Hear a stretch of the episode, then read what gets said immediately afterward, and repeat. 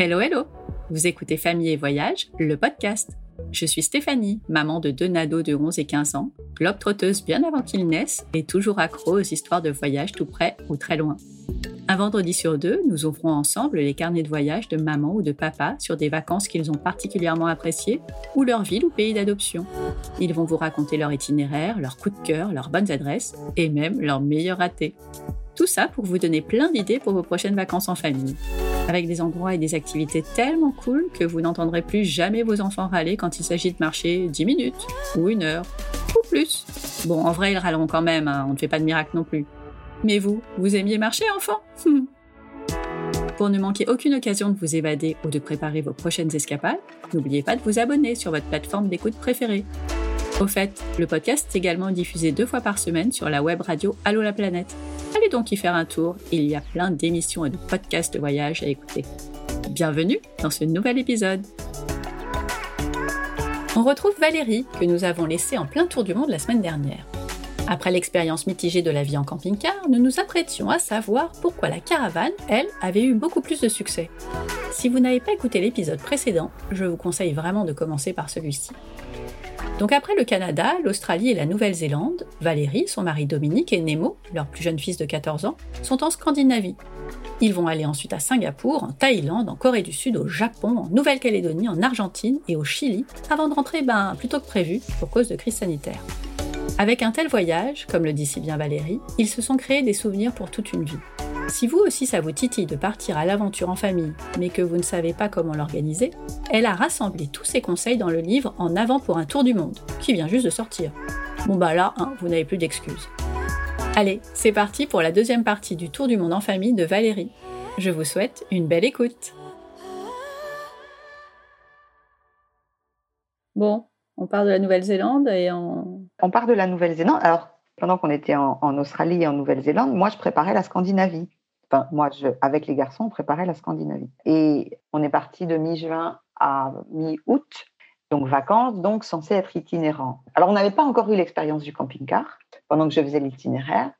Donc, au début, on s'était dit, on va prendre un camping-car en Scandinavie. Alors là, on a regardé les prix et on a vite laissé tomber. Déjà, la Scandinavie, c'est cher, mais alors louer un camping-car en Scandinavie, c'est même pas la peine.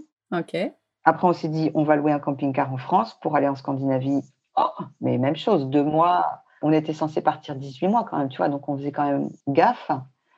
Et puis un jour, mon mari a dit, euh, et si on achetait une vieille caravane d'occasion, puis on la revendra après On est parti là-dessus. Donc, il a trouvé une caravane à 4500 euros, vieille caravane qui nous attendait donc euh, au retour de au retour de l'Australie. Sauf que comme on avait eu l'expérience un peu malheureuse, enfin pas malheureuse, mais qu'on n'avait pas super aimé avec le camping-car, on s'est dit merde, la caravane, ça risque quand même d'être un peu la même chose. Donc en fait sur la Scandinavie, j'avais quand même trouvé deux échanges, un à Copenhague et un à Aarhus, qui est une ville étudiante ultra sympa que je recommande vivement, en se disant on va pas aimer la caravane. Et alors il s'est passé exactement l'inverse. Comment t'expliquer? Quand tu es dans ton camping-car, quand la journée est finie, tu étais assis, tu regardais la route, tu tournes ton siège, tu regardes ton lit. Tu pas sorti de ta voiture. En plus, quand on était en Nouvelle-Zélande, il faisait nuit à 17 h Donc, de fait, on sortait pas de la voiture. Là, dans la caravane, ben, tu sors, tu vas dans ta petite maison. Et ta petite maison, ça devient comme ta petite maison de poupée, tu sais. C'est rigolo, mais c'est pas le même sentiment.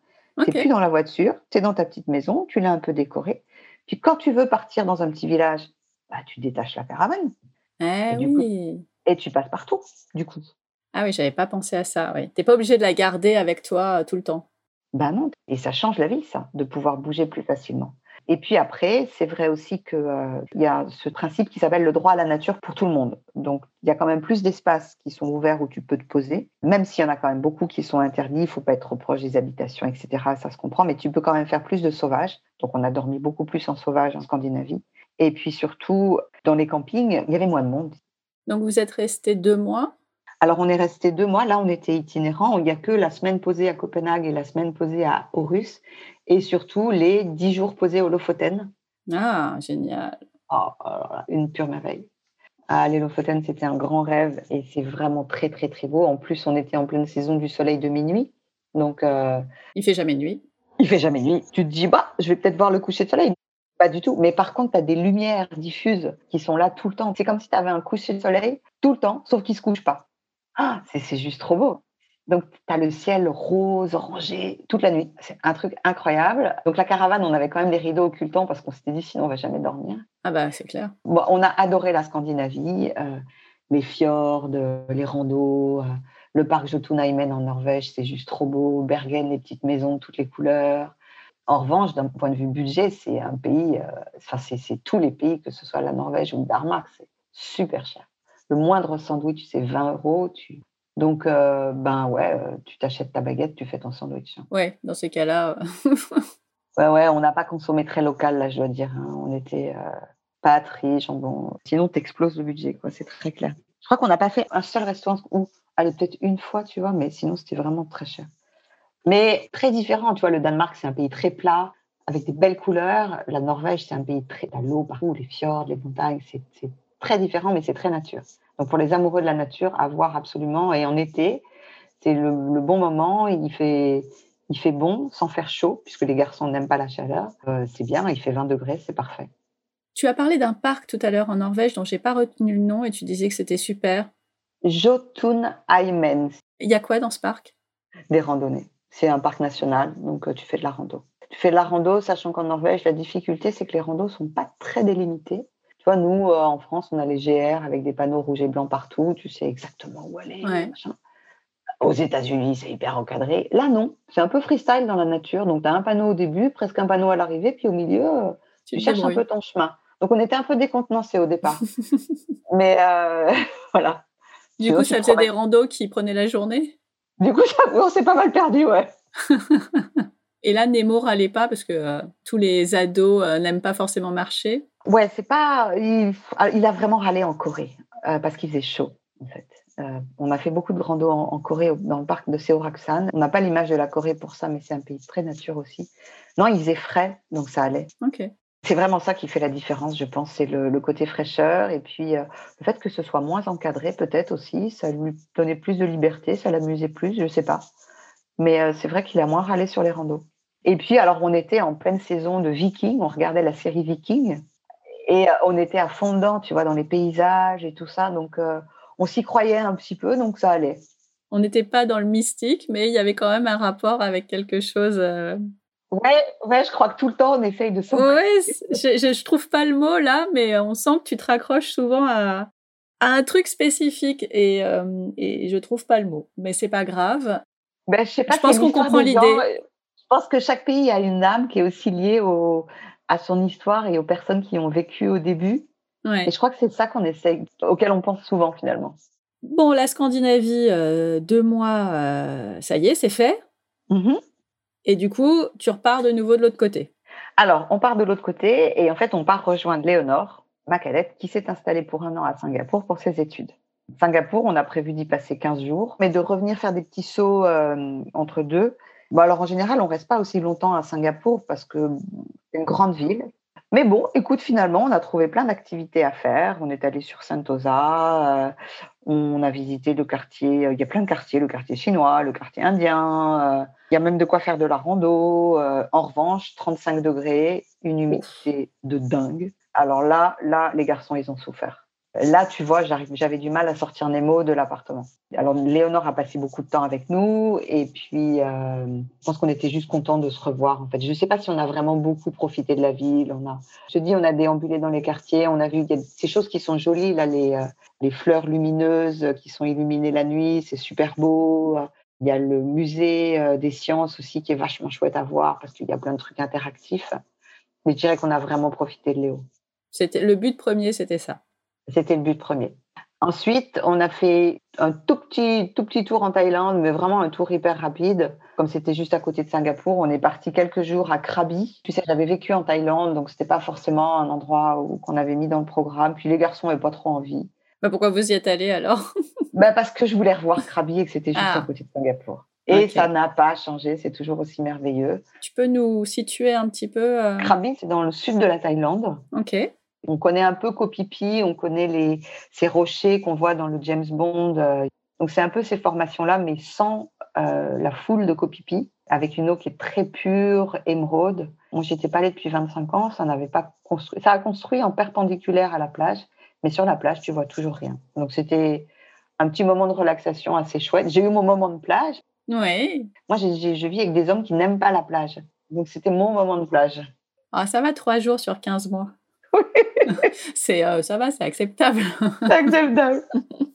voilà. Alors ensuite, on enchaîne en Corée du Sud. Alors là, on arrive sur les pays vraiment euh, de, de, Nemo, Corée du Sud et Japon.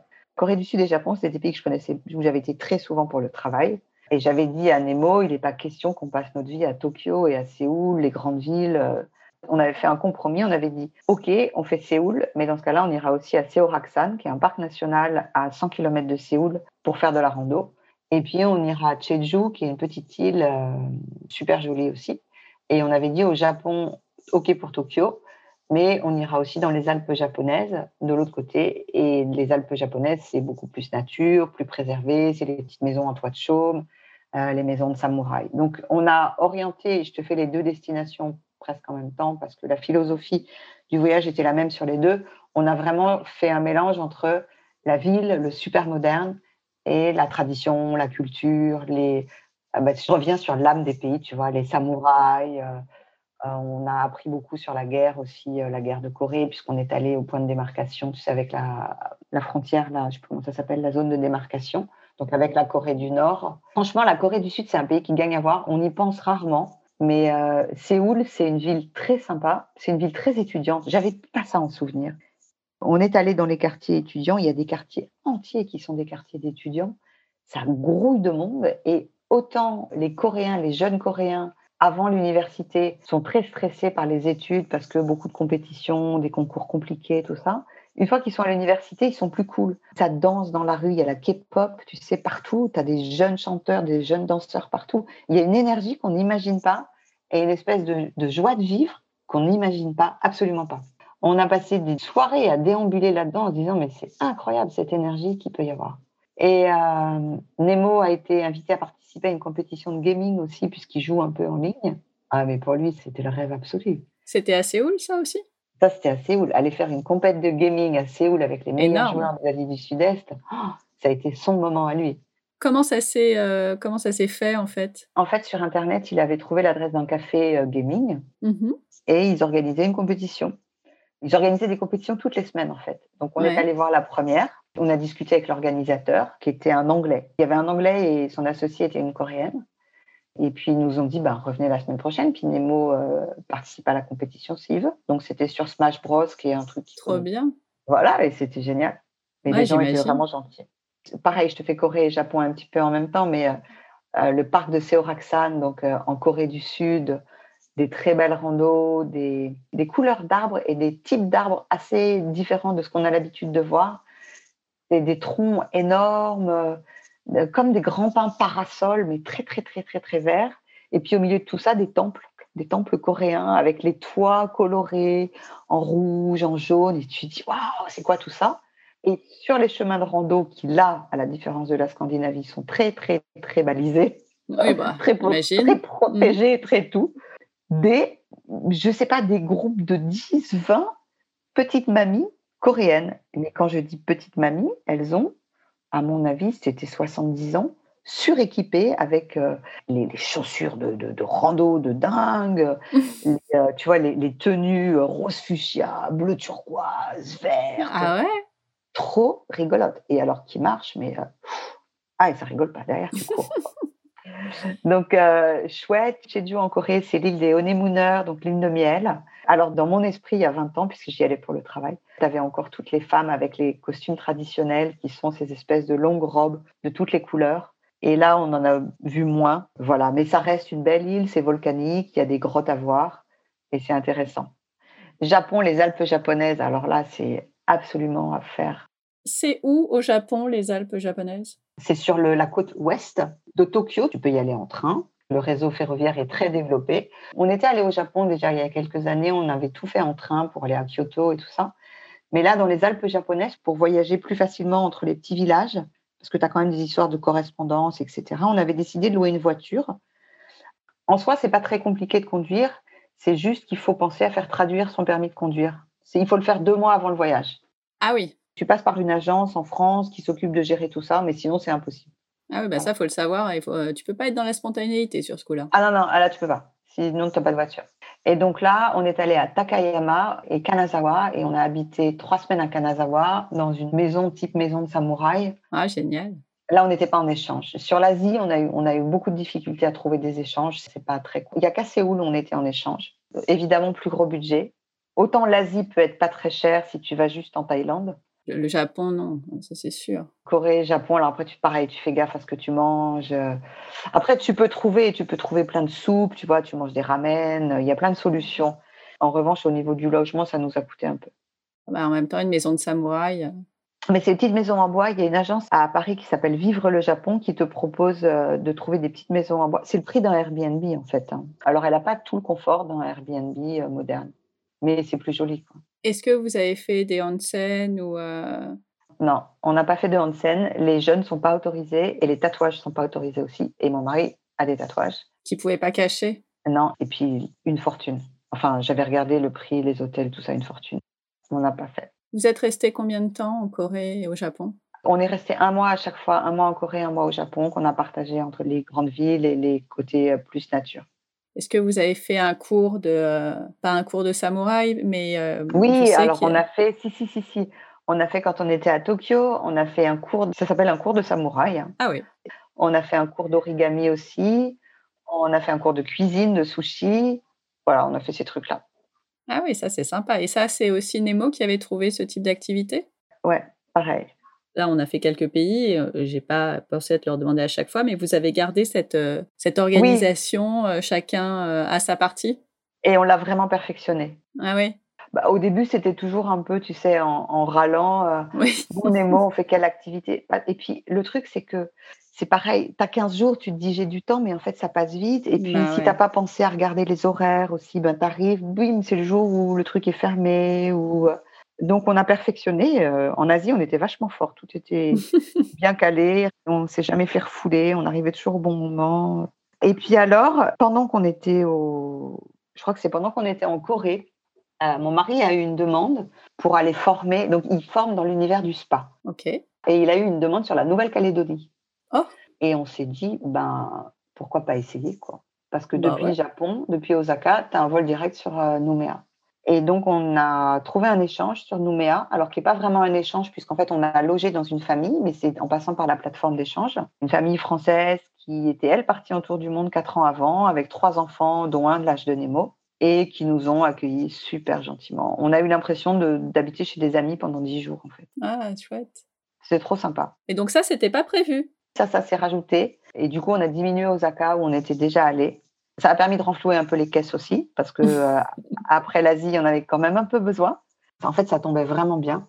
Et ben, donc Dominique, lui, le pauvre, il a travaillé pendant que moi j'ai fait les lagons, la plage, et on est parti à l'île des Pins. Euh, et c'était un bonheur absolu parce que c'est merveilleux, c'est magnifique, c'est bleu turquoise comme on rêve le bleu turquoise. Et voilà, quoi, c'est chouette. Alors après, euh, Nouméa, c'est très français, entre guillemets. Hein. Tu as les poubelles euh, comme en France, euh, la poste ressemble à la poste en France. Euh. là, il, aurait fallu qu'on aille peut-être plus dans les terres pour trouver vraiment plus les histoires locales. Ça, on l'a pas tellement vécu. Là, on a été ah. très français sur le coup. Et Nemo a pas râlé parce que la plage, il n'aime pas? Ah bah lui, il n'y est pas allé tout le temps. moi, j'y suis allée beaucoup. L'homme travaillait et puis ben, Nemo, il est resté parfois, comme c'était les vacances scolaires, lui, il est resté assez souvent à la maison, jouer avec, ou passer du temps avec les enfants de la famille chez qui on était. Et puis ensuite, donc c'était Noël, donc on est rentré pour Noël, voir la famille, les grands, euh, mon père. Et puis on est reparti début janvier, direction l'Argentine. Change de côté. Et alors là, pays latin, pour moi, le, bonheur absolu. On parle espagnol. Euh, j'adore l'espagnol. Et donc, on était. Alors là, Argentine, on a tout fait en échange. Donc, euh, Buenos Aires, dans une famille hyper sympa qui nous a, avec qui on a passé presque une journée entière. Très cool. Buenos Aires, c'est une ville très agréable, très vivante. De là où on était logé, tu fais tout à pied. Il y a des parcs, il y a des chouettes musées. Tu manges très bien, là, pour le coup. De tout, des légumes, de la viande pour ceux qui veulent de la viande, des bons desserts. Ils sont très desserts, très ah c'est le dulce de leche. Quand tu vas au supermarché, ah. tu as des rayons entiers de dulce de leche. Et puis après, tu découvres l'histoire, qui n'a pas été toujours joyeuse non plus. Le tour du monde, c'est une façon de vivre grandeur nature aussi, l'histoire d'un pays. Bien sûr. Bon, voilà, la maison d'Eva, Evita Perron qu'on a visitée. Quoi d'autre à Buenos Aires? On est allé à Tigre, qui est, euh, tu peux faire des balades sur le canal de Tigre qui sont vachement chouettes. Et puis ensuite, on est descendu de Buenos Aires, on est parti à Bariloche. Qui, Bariloche, c'est un peu euh, la Suisse de l'Argentine. Tu te retrouves dans des régions, il y a la région des sept lacs, des sapins partout, des beaux lacs. Euh, et alors, tristement célèbre parce que ça a été le refuge de pas mal de nazis à la Seconde Guerre mondiale. Tu le vois dans la nourriture, il y a pas mal de trucs un peu allemands, dans les consonances. C'est assez curieux d'ailleurs. Mais la région en soi est vraiment belle et elle est très proche des, des, Andes. Et donc, euh, on a fait beaucoup de balades à cheval aussi. Ça s'appelle les cabalgatas, les, les, sorties à cheval. Ok. Voilà. Et puis de là, on est descendu jusqu'à Ushuaia. Bah, pareil, c'est un rêve, tu vois. De... Alors, en soi, quand tu arrives à Ushuaia, c'est super moche. La ville d'Ushuaia n'est pas très. la ville, honnêtement, il faut être euh, honnête, c'est que des constructions modernes. C'est pas très beau. Oh, en revanche, le canal de Beagle, qui est posé là, sur lequel tu pars en bateau pour voir les lions de mer, tu vois des baleines, tu vois tous les animaux, ça c'est super beau à voir. Et puis autour, il y a des randos à faire. Donc, tu auras compris qu'on est très rando, on trouve les randos tout le temps partout. Mais c'est bien. C'est la route du bout du monde, la route de la fin du monde. Et là, tu es dans un univers presque. Il n'y a personne. Ce qui m'a à chaque fois frappé quand même, c'est que il y a plein d'endroits où la nature est encore tellement belle et où il n'y a personne. Donc, euh, et heureusement. Ouais, heureusement. En Argentine, on a vu beaucoup, beaucoup, beaucoup de ces grands espaces. La Patagonie, on a passé beaucoup de temps en Patagonie, donc des grands espaces, les animaux, les... c'est vraiment beau. Et puis, on est remonté vers El Calafate. Et El Calafate, c'est le point de départ pour le parc national qui s'appelle Los Glaciares. Et Los Glaciares, c'est là où il y a entre autres le fameux glacier, le, euh, le Perito Moreno. Donc un glacier euh, qui est toujours euh, immense. Donc tu visites ça sur un bateau, petit bateau de passagers. Tu passes juste à côté des glaciers avec le bruit du glacier. Comme ça. Et c'est une balade qui dure quasiment toute la journée et tu, tu, découvres non pas que le Perito Moreno, il y a six ou sept glaciers devant lesquels tu passes en bateau. Tu ne peux pas aller dessus, j'imagine. Alors tu peux aller dessus, nous on a fait le choix de ah pas y aller tu peux y aller avec les crampons. On a fait le choix de ne pas y aller pour deux raisons. Un, on s'est dit que les glaciers, on les embêtait déjà suffisamment. Euh, bah ouais. Et tu mets les crampons, tu vas, tu es en groupe de 25. Je euh, je sais pas, ça nous plaisait qu'à moitié l'histoire. Et c'est hors de prix. Pour ces deux raisons, je sais pas. On a préféré faire du cheval. Alors le cheval, en revanche, ça coûte rien et puis ça nous paraissait plus typique. Ça allait avec votre envie de nature et de, euh, de grands espaces. Ça s'accordait bien. Ouais, ouais. Pour moi, les, deux pays d'Amérique du Sud ont vraiment été mes chouchous. Mais parce que j'ai un tempérament latin, je pensais que ça faisait des années que j'avais envie d'y aller. Et parce que comme j'avais travaillé en Asie, l'Asie, je connaissais déjà plus. Mais du coup, euh, c'est presque contradictoire. Tu avais très envie et pourtant, c'est les derniers pays. Euh, bah parce que ça s'est fait comme ça par rapport aux températures, aussi au climat. Ok. Et vous êtes resté combien de temps, euh, du coup, en Argentine? Alors, en Argentine, on est resté deux mois. Calypso, donc ma fille aînée, nous a rejoint. Elle nous a rejoint à. Alors attends, que je ne me mélange pas. Attends, je vais reprendre mon itinéraire parce que là, d'un coup, j'ai un doute. Calypso nous a rejoint à. Non, je te dis des bêtises. Calypso nous a rejoint à Santiago. De Buenos Aires, on est parti. Ah non, mais je suis bête en fait. J'oublie complètement une partie. De El Calafate, donc Los Glaciares, on est parti au Chili. Donc là, on a fait la traversée avec le bus local. On est arrivé à Puerto Natales. Notre fameux échange au Chili, à Puerto Natales, face au canal. Là, on était pareil dans la maison d'une famille. Eux habitaient la maison d'à côté. Ils avaient deux enfants. Et Puerto Natales, c'est un peu euh, l'endroit où Magellan a tourné 15 fois avant de, avant de savoir où il était. Et c'est une région qui peut être très dure, très austère, très, très, très, très froide en hiver, mais avec des paysages, pareil, de nature vierge absolue. Et puis aussi des estancias où on a fait du cheval aussi à Puerto Natales. Voilà. Et de là, on est parti à Torres del Paine. J'ai oublié la partie extraordinaire. Torres del Paine, c'est le plus beau parc, euh, je pense, du Chili, avec ce pic qui s'appelle les deux tours, les tours del Paine, où tu fais des randos aussi. Pour qu'on essaye de, visualiser un petit peu, c'est quel type de couleur, de, de paysage? Est-ce que c'est après, vous avez fait plein d'endroits différents et c'est des pays qui sont très grands, donc j'imagine qu'il y a un peu de tout. Mais qu'est-ce qui peut les caractériser? Très différent. Alors, euh, Bariloche, tu vois, c'est des lacs bleus euh, et des montagnes euh, vertes. Choya, tu es plus dans le genre un peu, c'est pas de la toundra, mais c'est cette espèce de végétation que tu retrouverais chez nous presque un petit peu en Bretagne, dans les coins les plus isolés de la Bretagne. Tu vois, ces espèces de petites fleurs toutes petites, un peu mauves, un peu jaunes comme ça Et puis du brouillard, il y a beaucoup d'humidité. Donc une végétation très très basse, alors que la Patagonie, c'est très luxuriant. Et puis Torres del Paine, là, tu es sur un truc qui ressemblerait un peu à un Chamonix en été. Ah oui. En 12 fois plus grand. Oui, très différent, effectivement. Ouais, ouais, très différent. Quand on arrive à ce moment du voyage, vous avez déjà vu tellement de choses, tellement d'endroits différents. C'est encore des waouh tous les jours? Ben, En fait, c'est une des leçons du voyage, c'est que euh, on a gardé notre émerveillement tout le temps. Mmh moi, j'ai un côté très gamine, donc euh, je m'enthousiasme facilement, mais on était bluffés. Vraiment, le monde est merveilleux, quoi. Finalement, on ne voit qu'un tout petit bout de la lorgnette, et c'est vrai qu'on entend tellement de. Je dis pas qu'il n'y a pas de catastrophe. Il y a des catastrophes, il y a des choses horribles qui se passent dans le monde. Le climat, c'est une cata. Il y a plein de choses qui sont cata. Mais on oublie de dire aux gens, ou on oublie de leur montrer les photos de ce qui est beau parce que je pense que si tout le monde voyait ce qui est beau, on aurait envie de le préserver. Évidemment, il faut dire que c'est catastrophique, mais le beau appelle le beau. vraiment, c'est incroyable la diversité des paysages, la diversité des gens, la diversité des coutumes, des cultures, etc. Ah ouais, on a fait waouh euh, tout le temps. Et, et, tant mieux. Et tant mieux. On arrive en mars 2020. Euh, Alors en mars 2020, et c'est là où Calypso, donc ma fille, nous rejoint à Santiago pour aller à Valparaiso. Et on va fêter ses 25 ans à Valparaiso. Donc ça, c'est cool.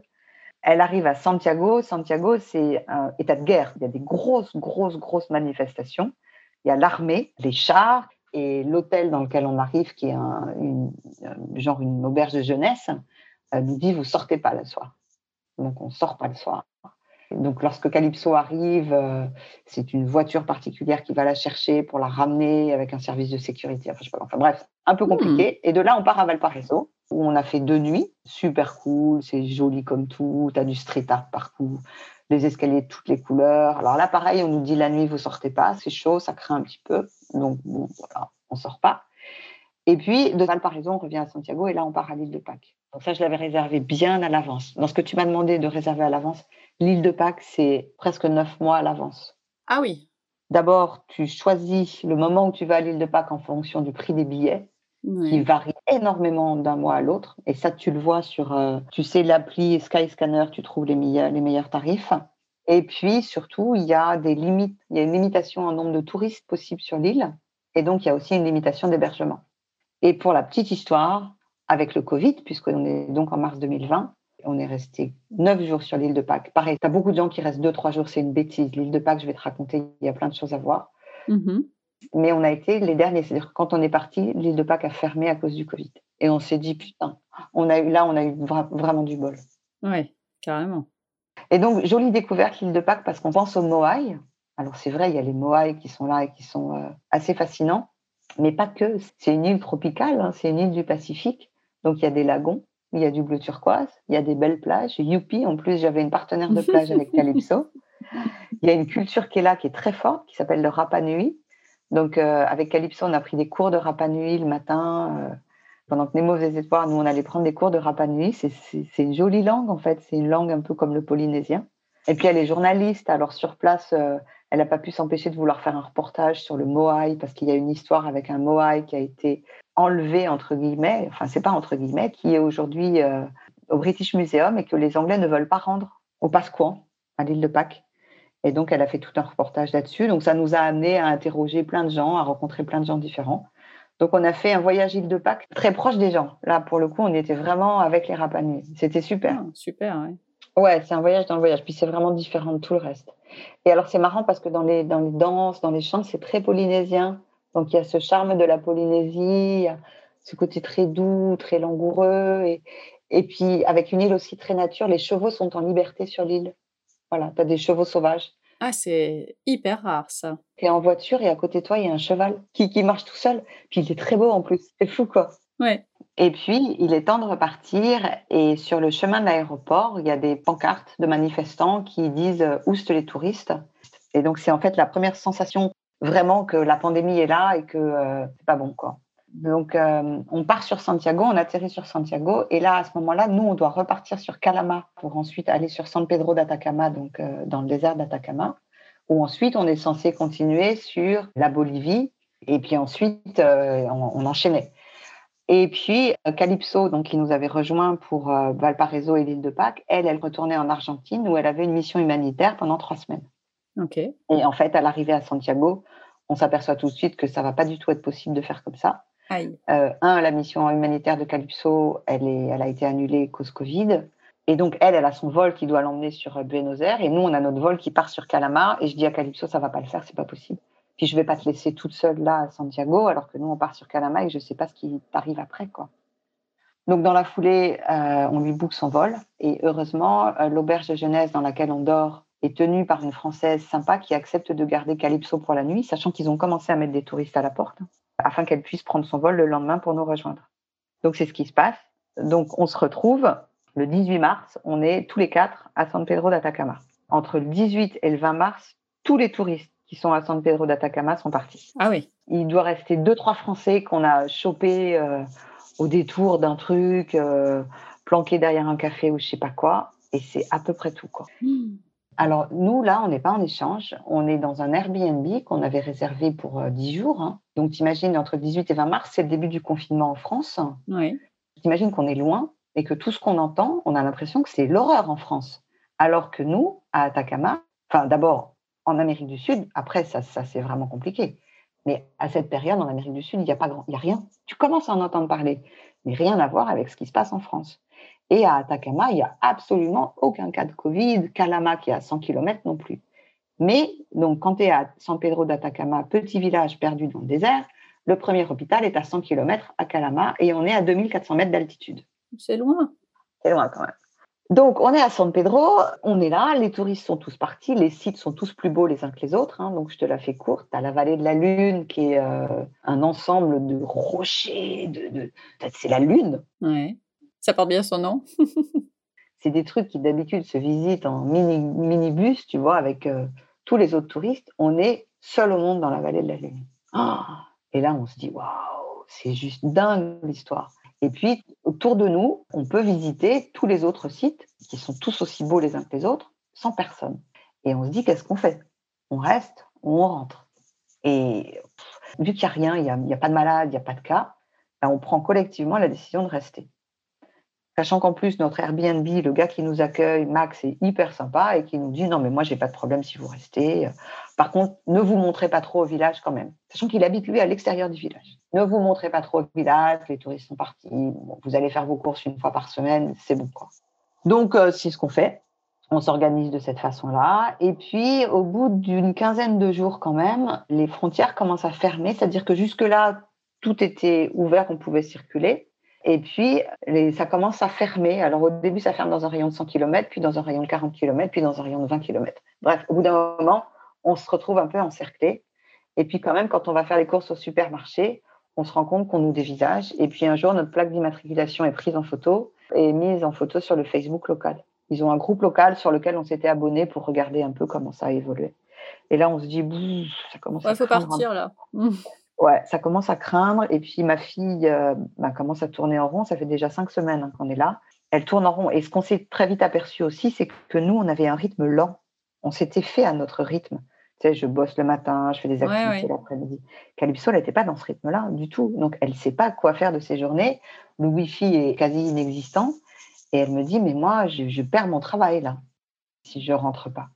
Et puis, c'est qu'à un moment, on se dit aussi, euh, ben, moi, à l'époque, j'ai 55 ans, mon mari a 59 ans, on n'a pas non plus 20 ans. On se dit, si jamais l'un de nous tombe malade, on n'est pas, les, on n'est pas sur la liste des priorités des hôpitaux. Et puis aussi, poussé par l'ambassade de France qui finit par nous appeler tous les jours, ben, on rentre. Et donc, on est rentré, écoute, on est rentré le 28 avril, c'était la Sainte-Valérie.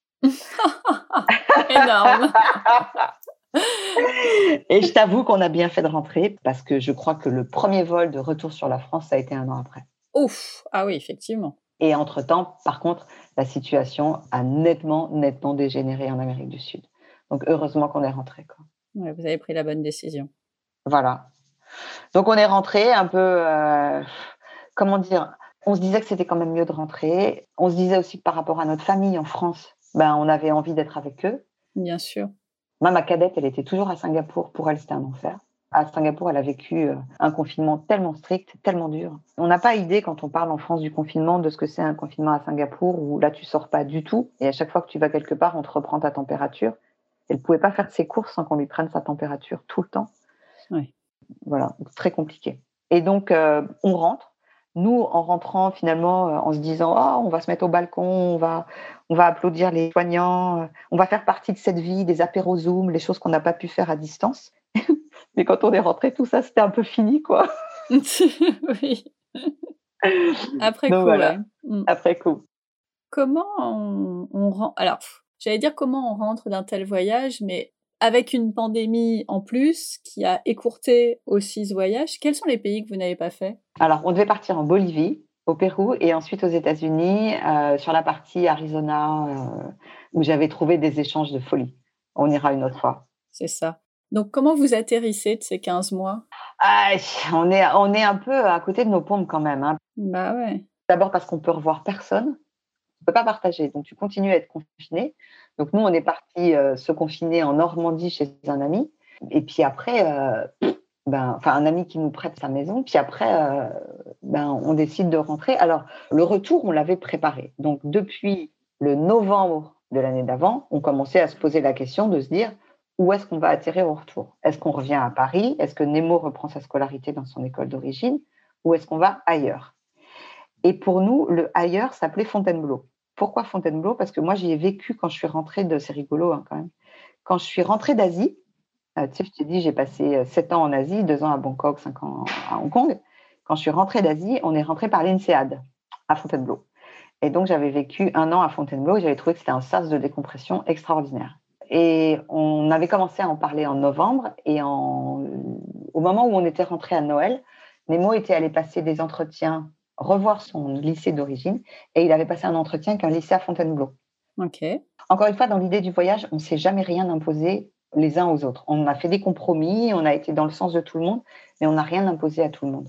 Et Dom et moi, on avait très envie d'aller à Fontainebleau parce que la nature, l'espace, on se voyait absolument pas retourner vivre à Paris. Pourtant, on est parisien. Moi, je suis née à Paris, j'ai vécu tout le temps à Paris. Mais là, c'était fini. Paris. après 15 mois dans la nature, euh, Paris, c'est un peu un choc. Donc, on avait très envie d'aller à Fontainebleau. Euh, donc, on commençait à chercher des maisons. Et, mais je voulais pas l'imposer à Nemo. Donc, on est allé passer un entretien dans le lycée. Il a vu le lycée. On est allé se promener dans la forêt. On est allé se promener dans la rue piétonne. Et lui, Nemo, rêvait d'un truc qu'il a. C'est rigolo quand même, des trucs. Lui rêvait d'un truc qu'il avait vu dans Stranger Things. Donc, la série. Ouais, ouais, je vois. Tu vois, les petits Américains, euh, ils vivent tous les uns à côté des autres. Ils ont tous leur vélo pour aller de l'un à l'autre. Et c'était de cette vie-là dont il rêvait au retour du tour du monde. Et je pense que c'est comme ça qu'il s'est projeté dans Fontainebleau.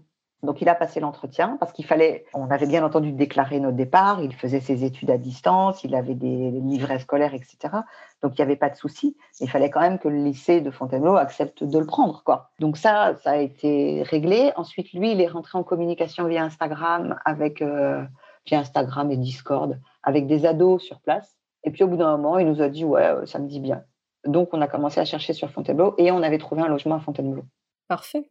Donc, en fait, quand on était à Atacama, on savait que notre point de chute, ça serait à un moment Fontainebleau, mais pas si vite. Et il se trouve que le logement qu'on devait habiter était occupé par des étudiants de l'INSEAD et qu'on ne pouvait pas l'occuper avant, avant juillet.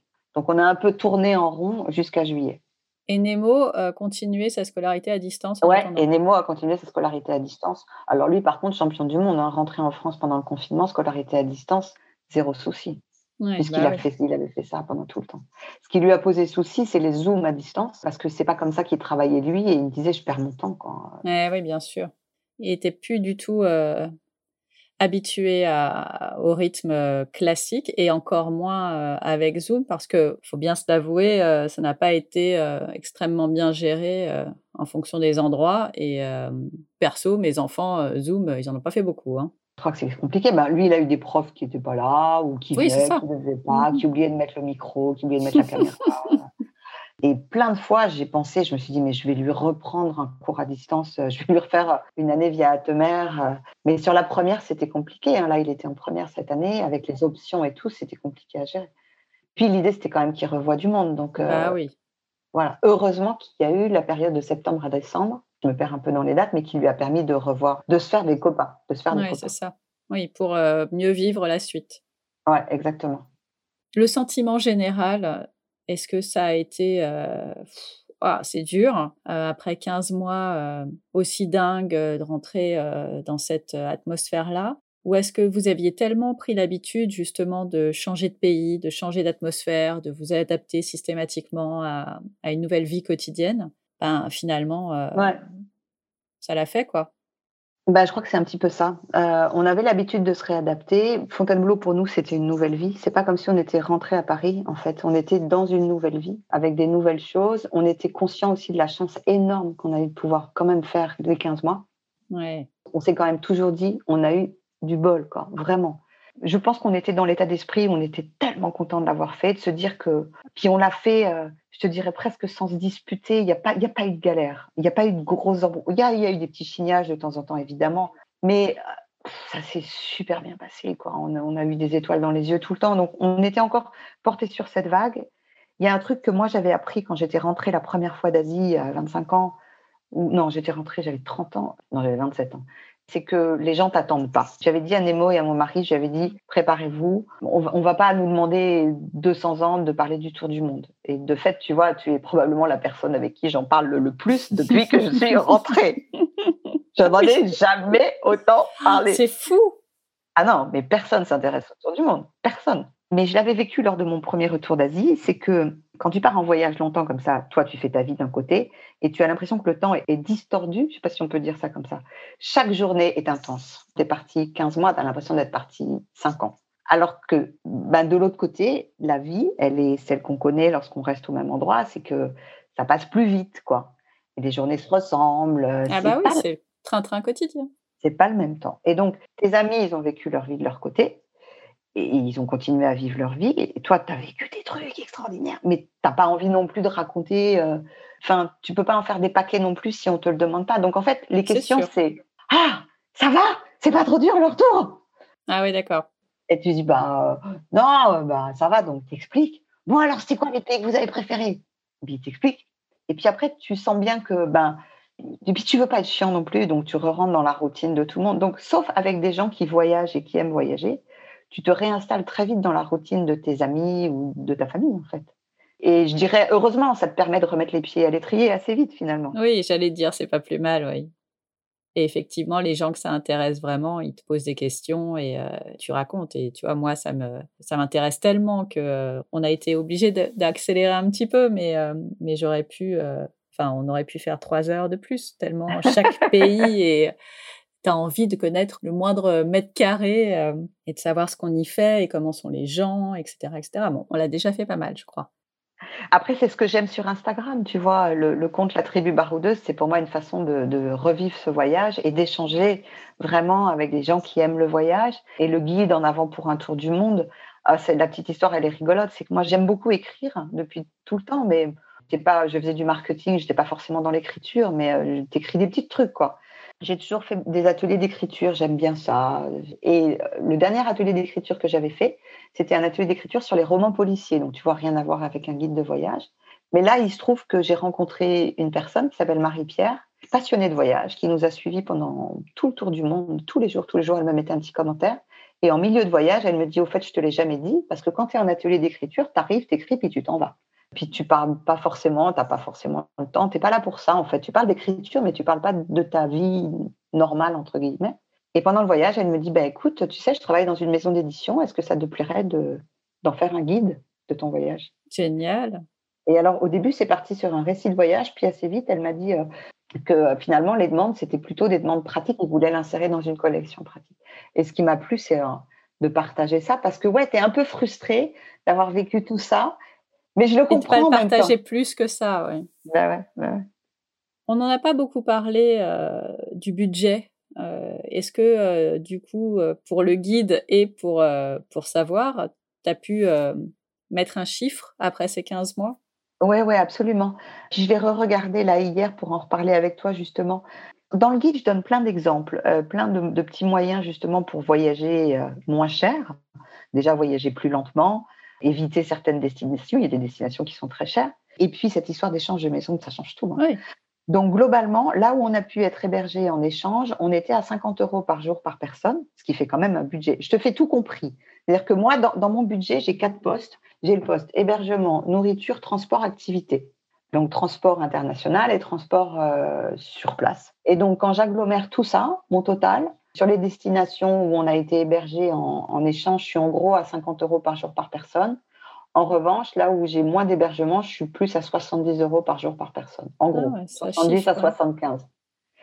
Et en gros, si je ramenais ça sur nos 15 mois, c'est pas exactement ça parce que j'ai pas tout noté non plus. Oui, bah oui. En gros, c'est quand même un budget, hein, c'est 80 000 euros. Ça m'étonne pas.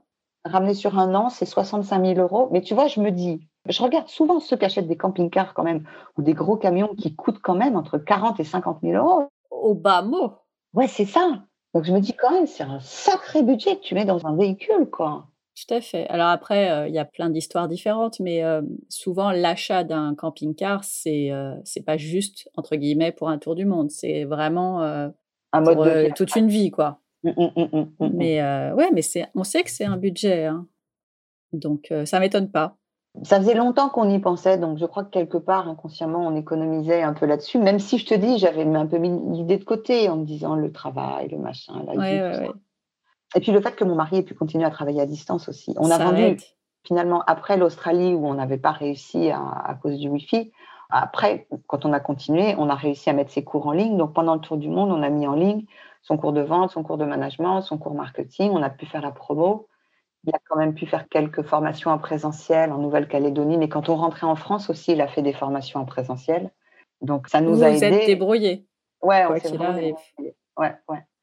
On est arrivé euh, au bout, euh, au bout de l'histoire. Avant de nous quitter, j'aime bien finir avec des petites questions plus courtes pour continuer de voyager encore un peu, mais je vais être très honnête, je vais pas toutes les faire. Quel a été, alors c'est hyper dur comme question, quel a été ton plus beau voyage? Pendant le tour du monde? Non, tout confondu. Non, mais moi je sais, mon plus beau voyage, c'est la Polynésie. Moi, je pleure. C'est les, atolls avec les montagnes derrière, euh, la musique, l'ambiance qu'on a retrouvée sur l'île de Pâques. Et vous y étiez resté euh, combien de temps en Polynésie? On était resté deux mois. Quel est le voyage que tu n'as pas encore osé faire?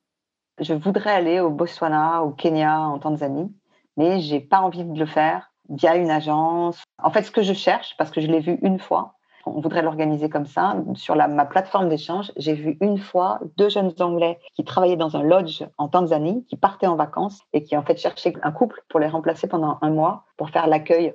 Mais oui. Je veux le faire comme ça. Pour tout te dire, on a prévu de. Ah ben non, ça va peut-être être ta question d'après, mais. Euh, bah, quelle est la prochaine destination? Bah, Alors, la prochaine destination, on attend que Nemo passe son bac puisqu'il est en terminale. Après son bac, il va démarrer des études, on ne sait pas encore lesquelles. Aujourd'hui, il a trois grands frères et sœurs qui ont 27, 26 et 24, tu vois. Mhm. Euh, donc, il n'est pas tout seul et nous, on veut repartir. Donc, on va repartir avec mon mari, avec une formule où on partirait euh, deux mois et demi, on reviendrait, deux mois et demi, on reviendrait. Alors, ce qu'on s'est dit, c'est qu'en fait, le prochain départ, c'est octobre 2022. D'abord, pas trop loin de la France pour que, être sûr qu'il est bien installé, que tout va bien. Donc, avec la caravane, on va partir probablement Croatie, Monténégro, enfin Italie, Croatie, Monténégro, traîner un peu dans ces coins-là. On rêve de retourner à Atacama, en fait. C'est bête, hein pourtant on y est resté longtemps, mais on voudrait le voir avec les gens, l'animation. Tout le monde nous a dit oh, c'est tellement animé d'habitude. Alors nous, on a vu tous les sites merveilleux, génial, mais on voudrait y retourner. Puis surtout, on veut passer cette frontière de la Bolivie qu'on n'a pas pu passer et aller à Uyuni et continuer ensuite. C'est un voyage inachevé. Voilà, donc du coup, il ne demande qu'à se continuer et c'est tant Mais oui. Quelle destination aimerais-tu découvrir sur le podcast? Ah, tout ce qui est alors Mongolie et tous les pays en, en. alors en ce moment c'est un peu compliqué évidemment, mais euh, Tadjikistan, Kyrgyzstan. Euh, Pas facile, oui. Mais Mongolie, très très intéressée de savoir euh, un petit peu comment s'y prendre. Ça, et puis je reviens sur l'Afrique, les safaris, mais trouver une façon de ah, faire ça, j'ai fait, tout un bras. Ah, bah, tu me raconteras à une autre occasion alors. Pas moi personnellement, mais il y a un épisode sur les ah, safaris un épisode. en Afrique du Sud et j'ai aussi un épisode avec euh, la Tanzanie. Euh, il y a pas mal de choses euh, dedans aussi avec le Serengeti. Et, ah, bah alors ça, je vais absolument aller écouter ça. eh bah écoute, n'hésite pas. ça, et je rêve d'aller aux Marquises, en cargo.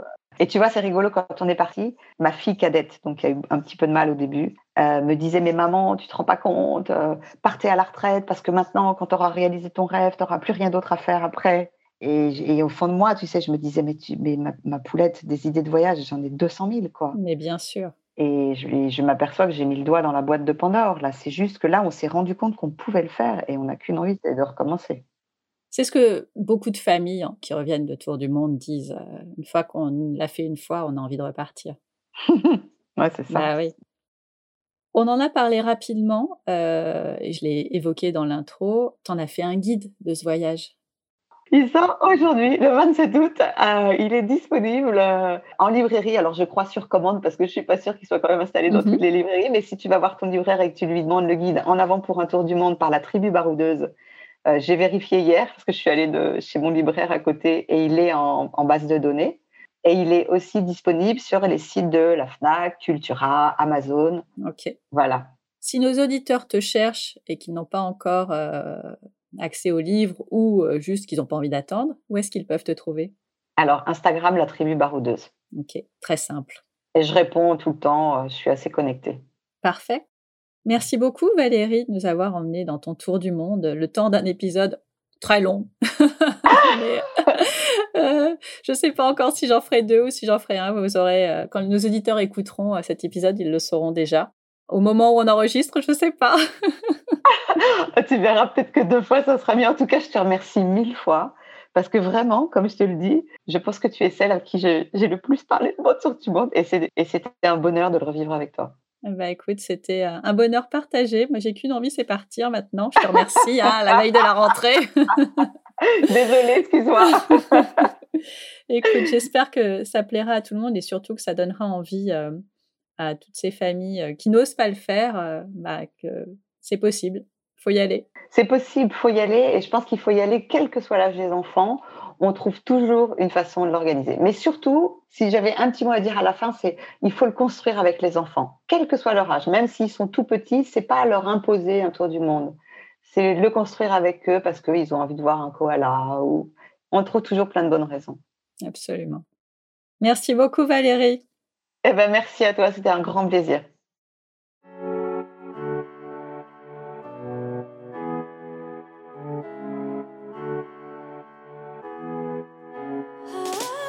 Merci d'être resté à l'écoute jusqu'au bout. Vous n'avez pas tout noté? Pas de panique. Toutes les informations sont dans les notes de l'épisode sur le blog famille et voyage avec un s.com slash podcast.